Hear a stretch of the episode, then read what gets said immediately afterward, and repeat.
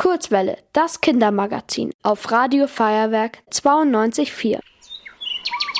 Wer ist das schlauste Tier im Wald? Na klar, der Kurzwelle Faktenfuchs. Brot, Bier, Käse und das Medikament Penicillin haben etwas gemeinsam. Sie alle haben eine bestimmte Zutat, Pilze. Und die sind ein besonderer Fall. Obwohl Biologen sie lange Zeit zum Reich der Pflanzen gezählt haben, gehören sie dort nicht hin. Anders als Pflanzen brauchen Pilze nämlich kein Sonnenlicht, um zu wachsen. Dennoch sind sie auch keine Tiere. Dazu fehlen ihnen andere wichtige Merkmale. Deshalb haben Wissenschaftler für die Pilze eine eigene Art geschaffen. Auch wenn sie weder Pflanzen noch Tiere sind, sind sie aber nicht weniger wichtig. Pilze sind sehr bedeutend für den Kreislauf der Natur. Sie zerkleinern Abfälle, tote Tiere und tote Pflanzen. Die werden dadurch wieder zur Erde. Manche Pilze haben ganz spezielle Freunde.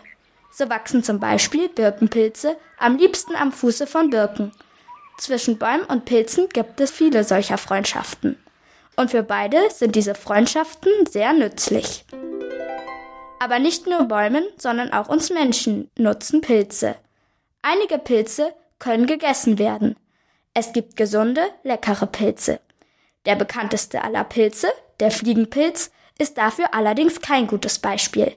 Denn der Fliegenpilz ist giftig und sehr gefährlich für den Menschen. Genauso wie viele andere Pilzarten. Schwierig ist es aber oft, giftige und ungiftige Pilze zu unterscheiden. Deshalb beim Pilzesammeln immer beachten. Wenn ihr einen Pilz nicht kennt oder euch nicht absolut sicher seid, dann ist das Allerwichtigste, lasst die Finger davon. Verlasst euch nicht allein auf Apps auf dem Handy.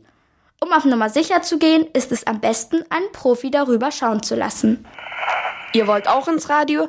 Dann macht mit bei der Kurzwelle. Schreibt einfach eine E-Mail an radio@feuerwerk.de.